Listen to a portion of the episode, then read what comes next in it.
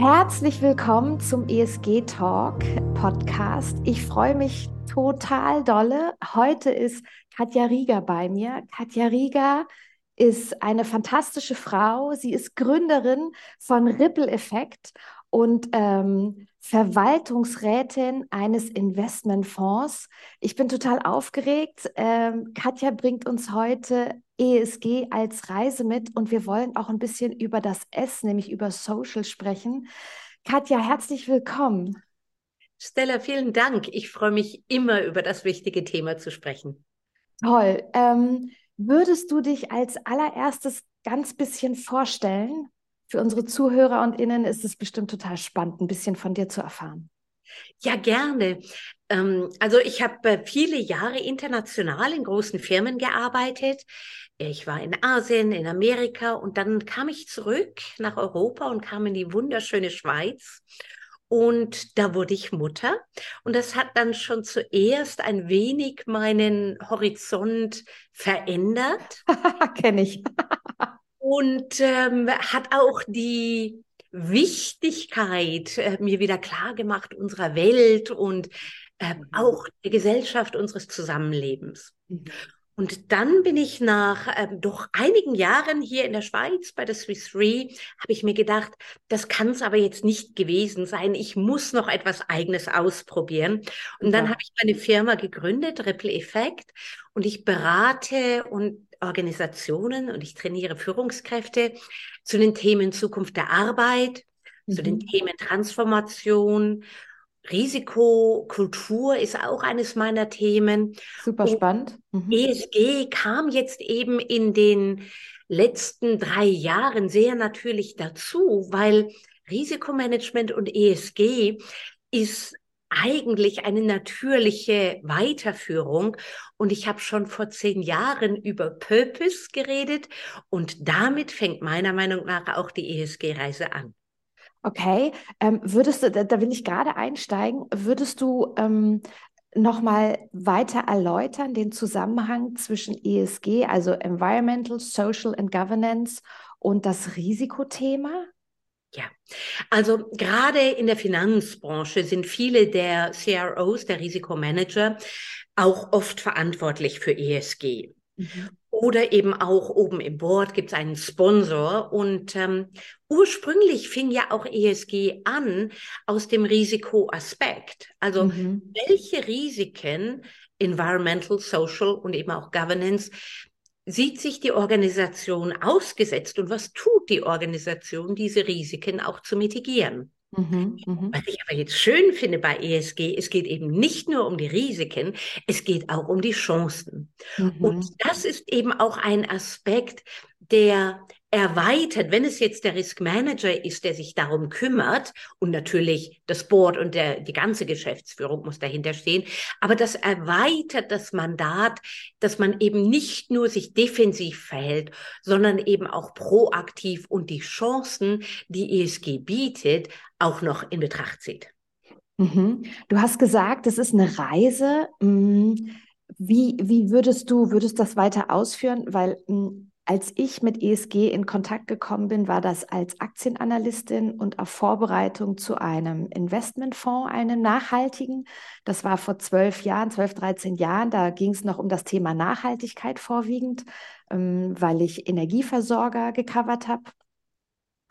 Und ich hatte am Anfang den Eindruck, hm, dass es zum Teil ein bisschen belächelt wurde. Also ich bin, ich bin ein Kind der 90er, das heißt in den 80ern in der Schule gewesen. Da hatten wir dann auch schon mal recyceltes Papier und so weiter und so fort. Also wir hatten das schon mal alles so ein bisschen. Und das äh, hatte so ein bisschen so diese Ökoschublade und das wurde dann anfänglich belächelt. Vielleicht kannst du da ein bisschen einsteigen und uns so mit da reinholen, wie das, wie das für dich, was es für dich bedeutet, wenn du von der Reise sprichst. Natürlich gibt es die persönliche Reise und da kommen wir vielleicht auch später dann noch tiefer dazu. Aber fangen wir ruhig einmal an bei der Organisation. Und ich meine Sehr gerne. nicht unbedingt die Finanzorganisation ähm, oder den Fonds, sondern ganz egal welche Organisation. Mhm. Übrigens vor allem auch KMUs, gerade kleine und mittlere Unternehmen. Mhm. Viele KMUs, ob in der Schweiz oder in Deutschland oder überall in der Welt, sind tatsächlich sehr nachhaltig. Und mit nachhaltig meine ich, die sind schon eine Weile da. Manche mhm. haben die Väter oder die Großväter gegründet. Und wenn das mhm. nachhaltig ist. Und das Zweite ist, und gerade bei KMUs, ähm, kleinen, mittleren Unternehmen, die meisten Firmen wurden gegründet, weil sie etwas gut tun wollten. Ja, mhm. also sie wurden nicht gegründet, damit jemand reich wird, sondern sie wurden gegründet, weil man ein tolles Produkt dem Kunden anbieten wollte oder einen tollen Service oder was auch immer. Das mhm. ist also diese, ähm, das Why, der Purpose der Firma war eben nicht der Profit, der war das Produkt oder der Service oder eben auch einen nachhaltigen Einfluss auf die Gemeinschaft, die ähm, Community, in der die Firma ähm, ansässig ist mhm. und natürlich auch für die Mitarbeiter zu haben. Also diese Grundlage, die war immer da, ja. wichtigerweise manchmal vergessen. Wenn wir beschäftigt sind und so, dann geht es dann irgendwann mal plötzlich um die finanziellen KPIs und ja, die sind auch wichtig, aber man darf nie den Ursprung vergessen. Genau. Ähm, der Begriff KPI will ich noch ganz kurz sagen. Das sind halt wichtige Kennzahlen, an denen sich ein Unternehmen orientiert, um zu messen, wie es wirtschaftlich, wie es wirtschaftlich läuft. Ähm, Finde ich sehr, sehr spannend, was du sagst. Und ich glaube auch, dass vor allem Familienunternehmen oft mit in der Gründung mit einer Vision an den Markt gegangen sind. Ob das jetzt die Vision war, entweder zu fliegen oder eine Maschine zu bauen, die alleine irgendwas herstellt oder einen Motor zu bauen oder sonstiges. Ähm, das glaube ich sehr. Und ich glaube auch, dass hm, der Spirit natürlich vom Gründer oder der Gründerin in das Unternehmen getragen worden ist und alles stand und fiel mit, mit dieser Person oder, oder einer kleinen Gruppe aus Familienmitgliedern. Wie können wir das übertragen, wenn es ins Kapitalistische geht? Das heißt, wenn wir im Aktienmarktumfeld sind, wenn wir ähm, keine emotionale Verbindung haben zu dem Produkt und zu der, zu der Historie, zu der Vision und so weiter. Wie, wie kriegen wir das hin? Also zuerst muss ich sagen, ähm, das mit dem Purpose der Vision, das ist natürlich nur der Start der Reise. Genau. Und jetzt zu den Emotionen. Es ist ein totaler Trugschluss, an dem ich auch kämpfe, auch ähm, in Bezug auf Zukunft der Arbeit, dass Emotionen keinen Platz haben im Geschäftsleben. Mhm. Ganz im Gegenteil. Und das gilt sowohl für die Kunden als auch für die Mitarbeiter, als mhm. auch für die Geschäftsleitung natürlich zwischen uns beiden her. Wo arbeiten wir lieber? Für eine Firma, die für etwas Gutes steht, für etwas Verantwortliches, etwas Nachhaltiges oder für eine Firma, die angeblich rein rational ähm, reagiert und im äh, Namen des Profits und im Namen des Wachstums auch falsche Dinge macht. Mhm. Also die meisten von uns werden lieber für eine Firma arbeiten, die verantwortlich ist. Jetzt gibt es verschiedene Sichtweisen und das macht ESG auch so komplex. Die einen mhm. sind tatsächlich mehr in Bezug auf die Umwelt, ähm, da ist es ihnen wichtig. Und auch da gibt es dann zum einen die Biodiversität, zum anderen das CO2 und darunter noch hunderte von Möglichkeiten, verantwortlich zu arbeiten und zu produzieren. Dann gibt es natürlich auch das S, eben das Soziale. Und die Verantwortung für den Mitarbeiter, das hat der Patron früher fast selbstverständlich gemacht. Ich erinnere mich an Singer, das war eine oder ist eine Nähmaschinenherstellerin. Mhm. Die haben im ähm, der Wittenberge haben sie so Häuser gebaut für ihre Mitarbeiter. Da gab es mhm. Häuser für das, die Führung, da gab es Häuser für die ähm, Arbeiter in der äh, Fabrik. Und diese mhm. Häuser, das war eine Verantwortung, die sie hatten, dass ihre Mitarbeiter gesund und solide und arbeiten können, indem sie ein Dach über dem Kopf haben. Mhm, mhm. das sind uralte Beispiele und es gibt noch ganz viele davon, mhm, mhm, die man nicht unbedingt eins zu eins aufs heutige, auf die heutige Zeit übertragen kann, denn heute wird niemand für den Rest seines Lebens in seiner, in einer Firma bleiben. Mhm. Aber diese Verantwortung, das ist immer noch wichtig für die Mitarbeiter und für die Kunden, mehr und mehr für die Kunden. Mhm. Und ähm, wie können wir das ins Heute übertragen? Also es ist ganz spannend, was du sagst. Ähm, für mich ist im Thema ESG und auch wenn es im Social-Bereich ist, ähm, das Thema Transparenz wahnsinnig wichtig und auch das Gefühl, also Zugehörigkeitsgefühl, diese Corporate Identity, dass sie auch wirklich gelebt wird. Hm, hast du da Beispiele, äh, gerade, schön, dass wir jetzt beim S sind, bei Social, wie wir das in, bei den Unternehmen ähm, heute, heute sehen sollten? Absolut. Und hier kommen wir auch wieder in den Risikomanagement und sogar auch in den Compliance-Bereich. Also mhm. fangen wir mal mit der, dem Abwenden von Risiken an. Mhm. Ohne Transparenz gibt es eben Skandale. Ja? Ein, ein sehr berühmter ist eben der Dieselskandal. Ähm, mhm. es gab keine transparente Kultur, nicht bei VW, damals auch nicht bei Bosch, denn es gab Whistleblower-Interne. Ja? Also mhm. das war jetzt nicht den Leuten unbekannt, aber weil solche Risiken, die angesprochen und wurden und diese Bedenken äh, nicht gehört wurden und nicht gehört werden wollten, konnten sich diese Skandale entwickeln. Also das ist der eine Teil von Transparenz. Der andere Teil von Transparenz liegt auch mehr in diesem Gedanken der Zukunft der Arbeit, wo eben die hierarchische Führung, die ist zu langsam für die heutige Zeit. Wir mm. bewegen uns sehr schnell. Ja? Also eine Zeit, wo man jede Entscheidung nach oben eskalieren konnte und dann wieder ähm, nach unten äh, zurückgab. Das geht nicht mehr. Wir brauchen Mitarbeiter, die mitdenken, die Ideen haben, diese Ideen auch aussprechen. Und da ist eben Transparenz ganz wichtig. Fangen wir mal wirklich damit an, wofür stehen wir als Firma? Das ist eben leider untergegangen. Mhm. Das auszusprechen, das durch Geschichten zu wiederholen, das auch in die Nuancen weiterzutragen. Also, es ist ein mhm. Unterschied, ob du im Callcenter sitzt oder ob du in der Produktion sitzt, was für dich Transparenz bedeutet.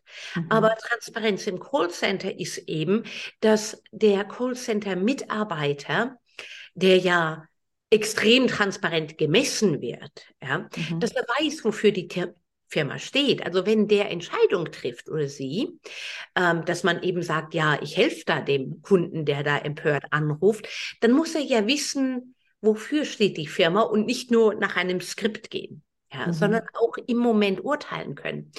Und eine andere Transparenz, die da wichtig ist, ist, ähm, äh, ursprünglich wurden die Callcenter-Mitarbeiter nur nach wie viele Calls sie gemacht haben und wie schnell waren sie fertig beurteilt. Mhm, mhm. das ist eine ganz blöde Metric jetzt wieder eine ganz blöde Messgröße, wenn es darum geht, eine Verbindung zu den Kunden aufzustellen. Mhm, also, mhm. auch ein Callcenter-Mitarbeiter muss wissen, wofür die Firma steht. Der muss innerhalb von diesem Wissen die richtigen ähm, Belohnungen und die richtigen Prozesse und die richtigen Messgrößen haben, sodass der Callcenter-Mitarbeiter oder die Mitarbeiterin dann wirklich mit dem Kunden also dem Kunden das vermitteln kann und dann auch die richtigen Entscheidungen treffen kann. Mhm. Das ist so ein Beispiel, wie ESG wirklich gut funktionieren kann, wenn es halt nicht nur ein Sustainability Report ist, sondern richtig gelebt wird. Ja, ähm, ich, ich, ich kann mir vorstellen, dass es äh, Zuhörer und Zuhörerinnen gibt, die sagen, nein, nein, nein, hier muss Kontrolle rein, hier muss Kontrolle rein, die machen, was sie wollen, auf die ist nicht Verlass, bla bla bla blub. Ähm, wie siehst du denn ähm, ähm, das Zwischenspiel zwischen Anreiz und Kontrolle? Also zum einen sind Anreize wahnsinnig wichtig und es müssen mhm. immer, immer die richtigen Anreize sein. Es gibt im englischen Raum ähm, tatsächlich da sogar auch Regulationen und Gesetze, damit man die richtigen Anreize schafft. Auch übrigens hier in der Schweiz. Mhm. Also die auf gut Englisch die Key Risk Taker, also die Entscheidungsträger, die besonders große Risiken überwachen, die mhm. dürfen jetzt nicht einen falschen Anreiz haben. Mhm. Und falsche Anreize sind zum Beispiel, also ich bin kein Fan von Boni, ganz persönlich, ja, und man mhm. hat auch untersucht, dass die kontraproduktiv sind. Und man weiß ganz genau, dass für komplexe Tasks und in fast alle unsere Aufgaben sind komplex, ist Geld kein Motivator. Mhm. Aber auf der anderen Seite sind nun mal Boni noch Realität. Also da gibt es zum Beispiel dann eben die berühmte Balanced Scorecard, wo man dann eben auch die qualitativen Merkmale mit reinbringt. Und man kann vieles tatsächlich messen, man muss aber sich wirklich überlegen, ist es das Richtige? Beim, also wenn ich jetzt wirklich nicht zur Geschäftsleitung, sondern zum Callcenter-Mitarbeiter gehe, da kann man heutzutage sogar mit AI oder eben auch mit einem Service nachher messen, wie happy ist der, der Kunde mit dem Gespräch, selbst wenn er nicht die Entscheidung bekommen hat. Mhm. Ja, das ist doch ein guter Anreiz. Ja, mhm. Weil, hey, das ist Kundenkontakt. Okay. Ähm, jetzt ist mir sofort durch den Kopf gegangen, äh, als du das mit den Bonis gesagt hast.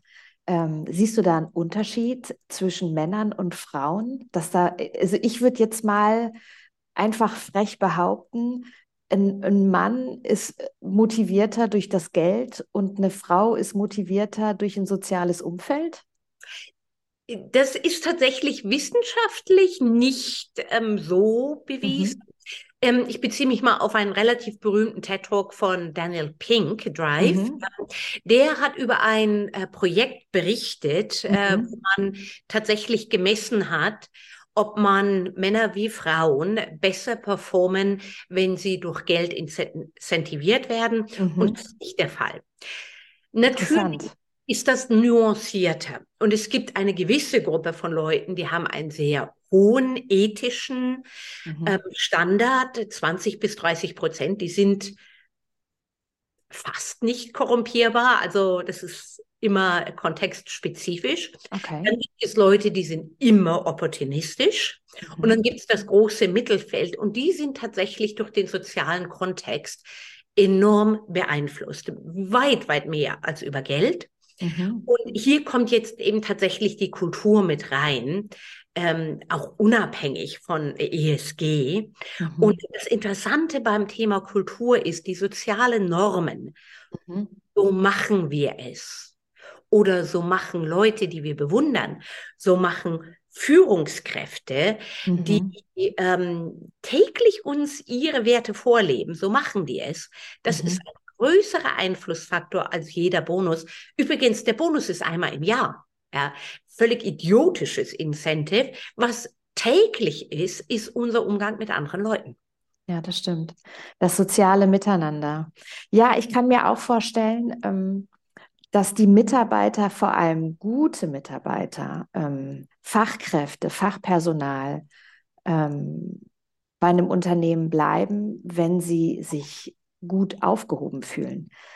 Äh, ich kann mir schon sehr gut vorstellen, dass das auch das Thema ist, mit dem wir uns in Europa in den nächsten 10, 15 Jahren beschäftigen werden, wie wir Mitarbeiter und Mitarbeiterinnen halten können. Also ähm, ich weiß aus der Pharmaindustrie, dass es sehr viele Frauen in der Forschung gibt und die Pharmaindustrie schon vor 15 Jahren angefangen hat, diese Frauen so weitestgehend zu unterstützen wie irgend möglich, wenn sie dann Mütter werden, um sie zurück in die Forschung zu holen, weil einfach der Anteil, glaube ich, bei um die 50 Prozent liegt und deshalb es Forscherinnen braucht, sonst haben Pharmaunternehmen ein Problem nicht nur Pharma, aber absolut super Beispiel. Und genau das sind die beiden Seiten der Medaille, die Risiken und die Chancen. Wenn du ein Unternehmen mit einer toxischen Kultur ist, wirst du einige gute Leute verlieren und die anderen, die machen nicht ihre beste Arbeit. Das ist das eine Extrem. Wenn du ein ganz geniales Unternehmen bist, das wirklich aktiv an der Kultur arbeitet und die Leute mit einbezieht, dann wollen die Leute zu dir. Dann hast du also überhaupt keine Probleme, gute Mitarbeiter anzuziehen. Und ähm, das sind eben alles die Elemente im S in ESG, ob das Diversität ist, ob das ähm, ähm, gute Unternehmenskultur, transparente Führung, ob das übrigens auch Health and Safety. Das mhm. große Problem bei Health and Safety ist heutzutage Burnout. Das ist ein großes Risiko. Ja. Mhm. Und auch da ist es wieder das, die gleiche Ursache. Toxische Kultur führt zu Burnout. Und Burnout kostet eine Firma wahnsinnig viel Geld, mhm. viel, viel mehr als nur der ausgefallene Mitarbeiter. Und äh, das ist sowohl von der Risikoseite als auch von der Chancenseite einfach etwas, da muss eine Firma viel bewusster damit umgehen. Denn ähm, die, das eine ist Talente anziehen. Das andere ist die Talente, die wir haben. Die wollen wir befähigen, ihre beste Leistung zu leisten. Und genau. das tun sie, wenn sie sich sicher fühlen. Das tun sie, das hast du schon gesagt, wenn sie sich zugehörig fühlen. Genau. Und dann können sie auch über sich hinauswachsen. Ähm, ich finde es sehr spannend, dass du das Wort toxisch in den Mund genommen hast. Das gibt es ja auch im Beziehungsbereich und das ist ja so, dann fangen alle gleich an, oh, toxisch. Ähm, kannst du Tipps geben, wenn jetzt Mitarbeiter und Mitarbeiterinnen zuhören und sich fragen, oh mein Gott, arbeite ich für ein toxisches Unternehmen und was heißt das für mich? Ähm, könntest du Beispiele, vielleicht zwei, drei nennen, wo du ähm, sagen würdest, okay, dann müsste man noch mal genauer hinschauen, ob das vielleicht ein toxisches Unternehmen ist? Also ähm, zuerst mal sind natürlich die Menschen verhalten sich mhm. falsch. Ja. Wenn man dagegen nicht vorgeht, dann kann es ganz leicht passieren, dass das gesamte Unternehmen toxisch wird und natürlich der Fisch stinkt vom Kopf weg, wenn ja. die Führung keine guten Wert hat, wenn die Führung aus diesem wirklich altmodischen, obsoleten Gedanken kommt, der auch noch nie funktioniert hat, dass Menschen nur Schachfiguren sind und der Zweck heiligt die Mittel und man darf sich schlecht benehmen, wenn man also die Macht hat. Mhm. Das hat noch nie zu guten Ergebnissen geführt. Das vielleicht zu kurzfristig guten Ergebnissen, aber bestimmt nicht nachhaltig. Mhm. Okay. Aber jetzt gehen wir doch mal wirklich auf die individuelle Situation ähm, ein, weil die meisten Unternehmen sind weder toxisch noch genial, die sind da irgendwo in der Mitte. Dazwischen, ja. Mhm. Und jeder von uns kann etwas tun mhm. dagegen. Also das eine ist, was auf jeden Fall nicht hilft, ist einfach nur schweigen und den Kopf einziehen. Mhm. Weil wenn man Probleme nicht anspricht, ändert sich nichts. Mhm. Passive Aggressionen oder Mikroaggressionen, das sind so mhm. klassische Beispiele, das sind so Symptome, dass da wahrscheinlich noch mehr darunter ist. Und schon da muss man anfangen, sich dagegen zu wehren. Mhm. Und mit wehren meine ich jetzt nicht kämpfen. Ja? Mhm. Kämpfen funktioniert selten. Mhm. Aber zurück zu dem anderen Punkt, den du gemacht hast, Transparenz. Mhm. Das Interessante ist, zum einen ganz viele Leute, die sich schlecht benehmen, sind nicht unbedingt schlechte Menschen.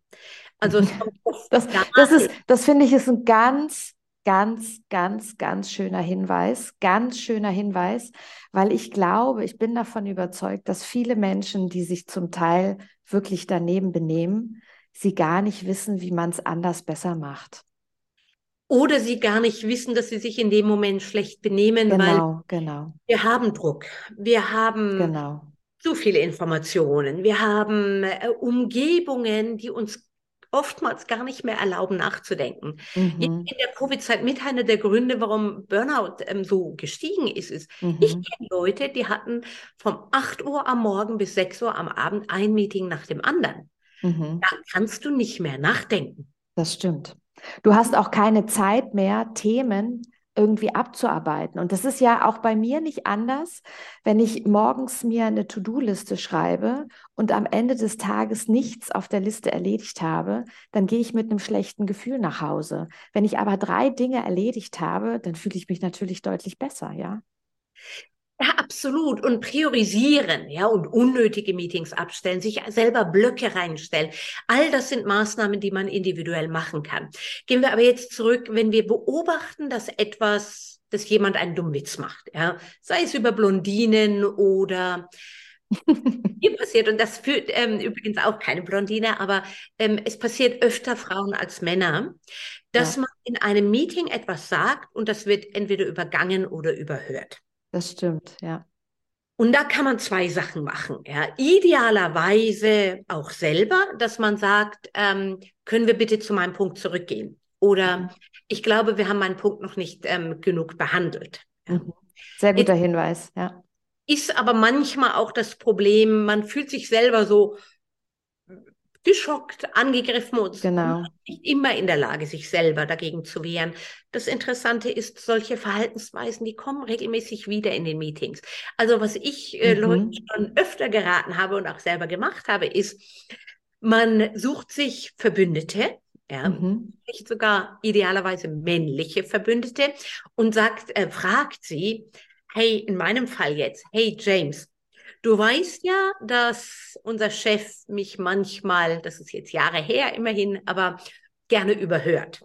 Ja? Kannst du mich bitte das nächste Mal dabei unterstützen, dass der Punkt nicht einfach übergebügelt wird? Super. Und dann hat er gesagt, ja, ist mir auch aufgefallen, mache ich gern. Super, super. Ja, super.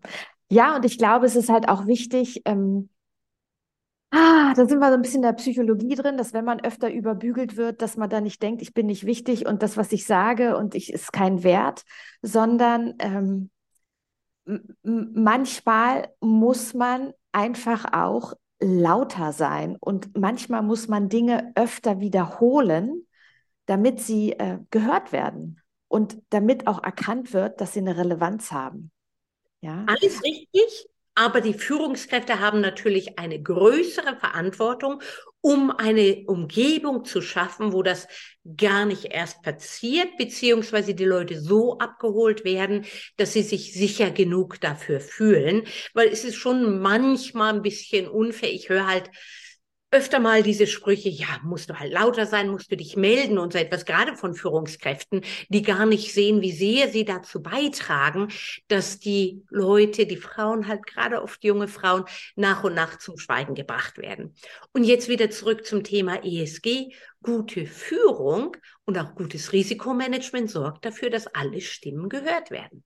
Mhm, mh. Nur so haben wir alle Ideen und auch alle Bedenken. Und wenn die nicht reinkommen, dann haben wir, dann gehen wir Risiken ein. Mhm. Ich würde ganz gern im, im Social-Bereich nochmal auf gesellschaftliche Aspekte gehen, die ein Unternehmen ja auch hat, nicht nur den Mitarbeitern gegenüber.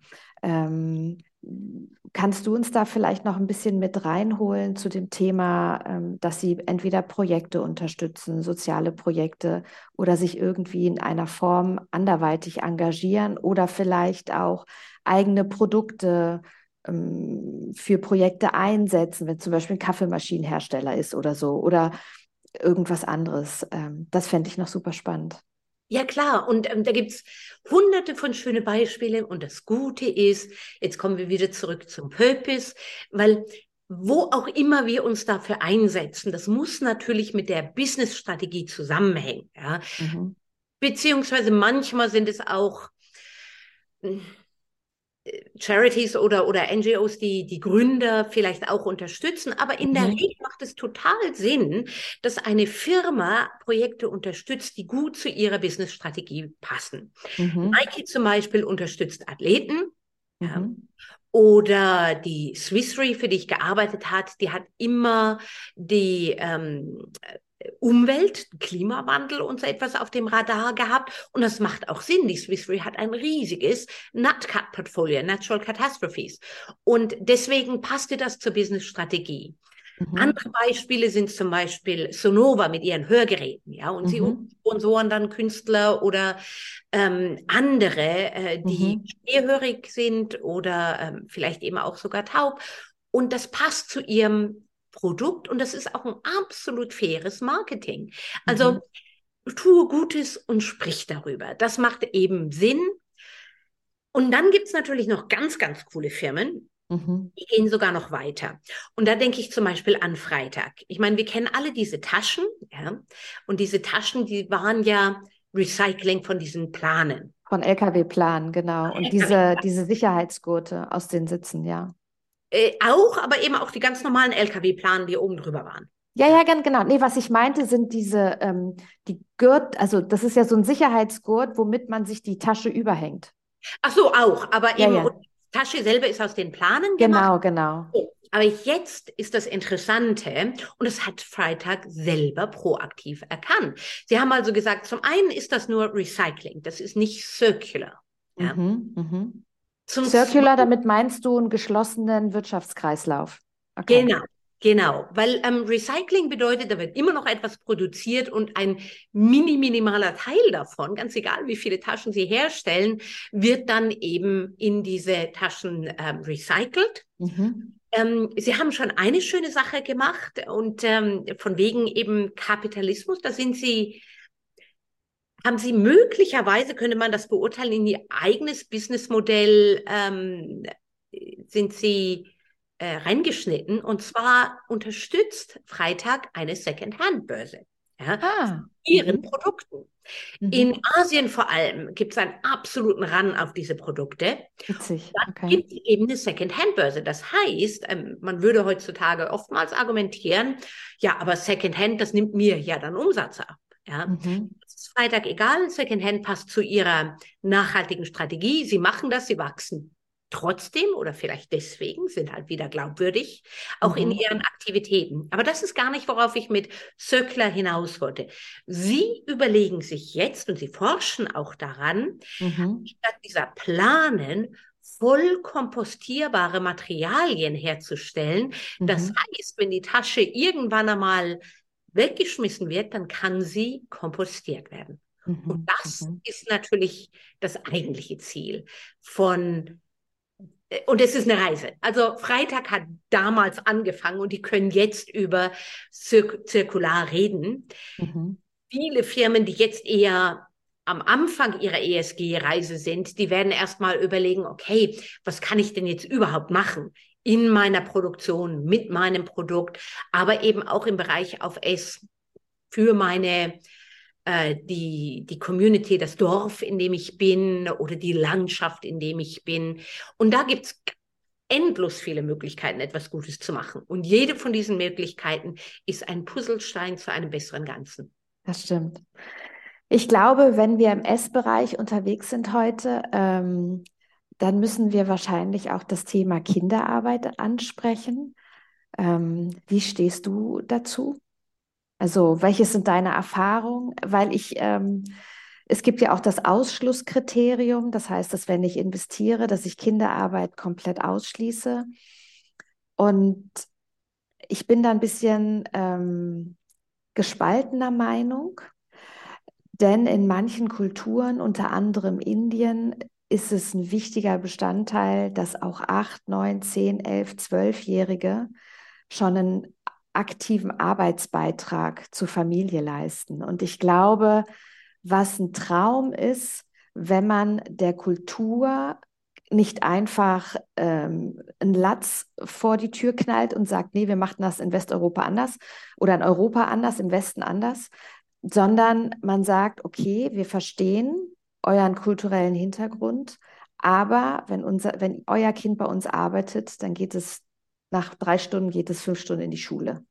Hm. So, also ähm, ich bin da ein bisschen, mh, hm, äh, ich finde, das Thema kann man nicht mit Schwarz oder Weiß benennen. Es gibt sehr viele Grautöne. Ähm, vielleicht kannst du uns da noch mal ein bisschen abholen.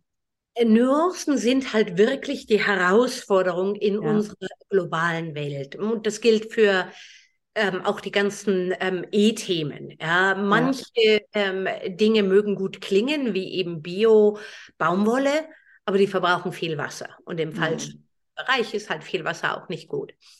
Zum Thema Kinderarbeit. Ich habe ähm, selber ähm, viel in Indien gearbeitet und ich habe damals auch eine äh, Schule mit unterstützt, Super. die für ähm, Kinder von den ganz Armen, die eben, wo die Eltern Bauarbeiter sind, die mhm. vorbereiten, um in die öffentliche Schule reinzugehen, weil mhm. die, die brauchten das. Das war eine Schule, die war draußen, ja, die war auf einem Tempelgelände, auf dem Boden und eben ein Lehrer da und äh, also ganz simple Sachen. Und du hast im Prinzip völlig recht. Also wenn zum Beispiel eine Firma sagt, Kinderarbeit okay, aber dann bieten wir euch vielleicht die Schule an, auch wegen mhm. der dass die Kinder sicher sind oder so etwas. Das würde ich aus moralisch-ethischen Gründen absolut eben auch unterstützen. Jetzt kommen wir aber zu diesem Dilemma, äh, gerade wenn wir über Investmentfonds reden. Wo kriegen wir die Transparenz und wie viel Arbeit genau. machen sich die Investmentmanager und Analysten, da auch wirklich reinzugucken? Mhm, mhm, und wir wissen selber, wenn die die Kriterien sehr hoch sind und ein Regulator kann nur ganz breite Kriterien aufstellen, dann kann man darunter das System ähm, für sich ausnutzen. Ja. Mhm, mhm also das sind mhm. eben diese ganzen, ich pflanze dann Bäume. Ja. Dann Anstatt der, genau, also ich habe dann Kinderarbeit und da, dafür pflanze ich dann Bäume, so. Mhm. Ja, okay. oder eben, ja. Ähm, also äh, die, die Problematik ist, dass es immer Menschen gibt, die versuchen, auch gute Sachen ähm, zu auszunützen. Mhm. Und um jetzt mal fair zu sein, die meisten Investment Manager können in der ganzen Supply Chain, zumindest jetzt noch nicht, nicht bis zu dem kleinen Supplier, der da irgendwo in Nepal sitzt, genau. ähm, die Transparenz schaffen. Das sollte genau. aber unser Ziel sein. Genau, genau. Also wir sprechen hier von der Lieferkette, also im Prinzip vom ersten Sandkorn bis zum fertigen Produkt, ähm, dass alle am gleichen Strang ziehen, ja. Ja. Mhm. vor ein paar Jahren war das ja sogar hier in der Schweiz ähm, eine Gesetzesvorlage, die leider abgelehnt wurde, weil die meisten guten Risikomanager haben gesagt, das ist eh gutes Risikomanagement. Also mhm. wieder, also zu dieser Supply Chain. Wenn ich keine ähm, Transparenz über meine Supply Chain habe, und das geht sowohl die, auf die soziale Verantwortung als auch auf welche Risiken gibt es da eben, ja, dann kommt es eben zu den Lieferengpässen. Ja, dann mhm. kommt es eben dazu, dass es bei einer Pandemie oder so etwas, das unterbrochen wird. Mhm. Und es ist eigentlich wäre es für mich die Aufgabe jeder einzelnen Firma, ihre Supply Chain zumindest mal anzufangen, sie so transparent wie möglich zu machen. Mhm, mh. Und das ist eine Verantwortung aus ethischer und Risikomanagement-Sicht ähm, einfach ähm, geboten, weil es eben wirklich nachhaltig auch für den Unternehmenserfolg ist. Und dann kann der Investmentmanager sagen, wenn ich jetzt in dich investiere, mhm. Wie beweist, was sind deine Prozesse, dass du eben die Pro äh, Transparenz schaffst? Also das sollten neue Standards sein, wo wir jetzt am Anfang sind, aber es gibt schon gute Fortschritte mhm. und wir dürfen eben, wie du sagst, wir müssen da die Nuance behalten und wir müssen eben auch, wir dürfen nicht vergessen, wir sind am Anfang einer Reise und wir sollten uns jedes Jahr verbessern, aber wir können nicht erwarten, dass es von jetzt auf gleich sofort alles da ist. Ja, ja. Ja, und ich finde, für, für einen Anleger ist es ähm, auch immer, finde ich, sehr schön, wenn man sich im Rahmen einer Unternehmensanalyse ähm, mit einem Unternehmen auseinandersetzt, ob es jetzt entweder in einem Fonds enthalten ist oder man eine Direktanlage machen möchte, dass man tatsächlich nach Transparenz sucht, weil am Ende des Tages ist das S relativ schwierig ähm, im Aktienwert Anführungszeichen wiederzuspiegeln. Es ist halt ein sehr, es ist kein direktes, kurzfristiges Ausschlagen möglich. Allerdings die Transparenz, ja, also wie weit wird berichtet, werden Beispiele genannt und so weiter und so fort. Ja, also sind die Sustainability und die Risikomanager, genau. weil ähm, wie gesagt, das hat eben die zwei Seiten der Medaille. Mhm. Einmal mache ich das, was ich verspreche? Bin ich also ein glaubwürdiger Businesspartner? Ja. Und zum Zweiten habe ich meine Risiken unter Kontrolle. Genau, genau, genau. Das ist ein super, super schönes Abschlusswort gewesen. Ähm, ich möchte aber dir noch gern drei Abschlussfragen stellen, die ich ganz gerne ähm, hier ähm, bringen möchte. Und zwar das erste ist, gibt es ein Thema, äh, gibt es ein Buch für das Thema Social oder auch ESG, wo du sagst, ähm, das ist wirklich sehr, sehr schön ähm, für jeden unserer Zuhörer und Zuhörerinnen, sich dort weiter einzulesen in das Thema? Also da würde ich tatsächlich ein bisschen philosophisch werden. Es gibt viele gute Bücher. Die meisten Neuigkeiten hole ich mir eher aus Artikel und Artikelserien, sei es mhm. von MIT Sloan oder eben äh, Harvard Business Review oder tatsächlich auch die Consultants. Ähm, sie mögen nicht immer das tun, aber McKinsey, EY, PwC, die haben wirklich sehr, sehr gute Artikelserien dazu. Mhm. Aber bei den Büchern, äh, da möchte ich äh, zwei Ansätze erwähnen, weil mit ESG begeben wir uns auch auf eine Reise, die ein Umdenken erfordern. Mhm. Mhm. Und das eine ist das Buch von Adam Grant, Think Again. Mhm. Also die Idee, dass wir lernen müssen, anders zu denken. Er nennt es jetzt ein bisschen in seinem Buch ähm, wie ein Wissenschaftler denken. Da muss ich ihm leider widersprechen. Ich kenne einige Wissenschaftler, die nicht unbedingt so denken. Aber die Idee ist eben offen bleiben. Ja. ja. Hier, Ohne Scheuklappen ja, neugierig für andere Ansätze und vielleicht auch einmal wirklich, zirkular ist ein gutes Beispiel, wirklich mal umdenken, sogar unser eigenes Businessmodell zu hinterfragen. Mhm. Da steckt Potenzial an Innovation und Kreativität drin. Das ist wirklich genial und auch übrigens für uns als Menschen. Es macht uns zu besseren Dialogpartnern. Mhm. Und das andere ist gar nicht das Buch, sondern mehr der Ansatz von Otto Scharmer mit seiner Theorie U. Mhm. Er wirklich sagt, wenn diese Theorie, dieses sehr sinnstiftend verändern, der Transformation, die uns selber einschließt, mhm. in Bezug auch auf den Planeten, auf die Gaia und so etwas.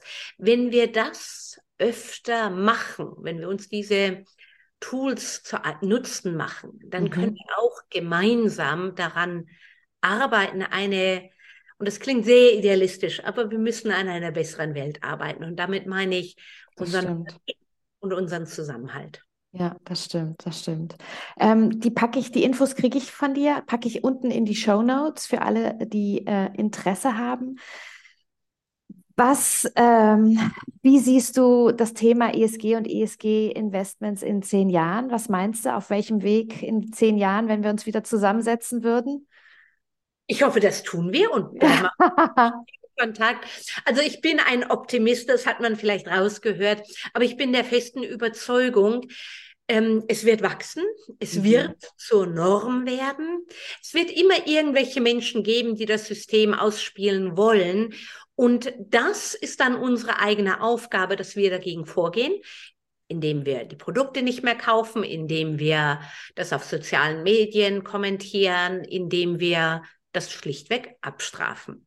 Ja. Also wir sind in einem Wandel begriffen. Wenn wir in zehn Jahren zurückgucken, dann sehen wir, dass wir mittendrin sind und wir sind noch nicht am positiven Tipping Point, also noch nicht sind noch alle da, mhm. aber wir sind schon recht hoch auf der Welle und irgendwann mal geht's halt nicht anders und dann kaufen wir so ein, dann benehmen wir uns so und dann werden die Firmen, die jetzt noch nicht angefangen haben, möglicherweise das Nachsehen haben.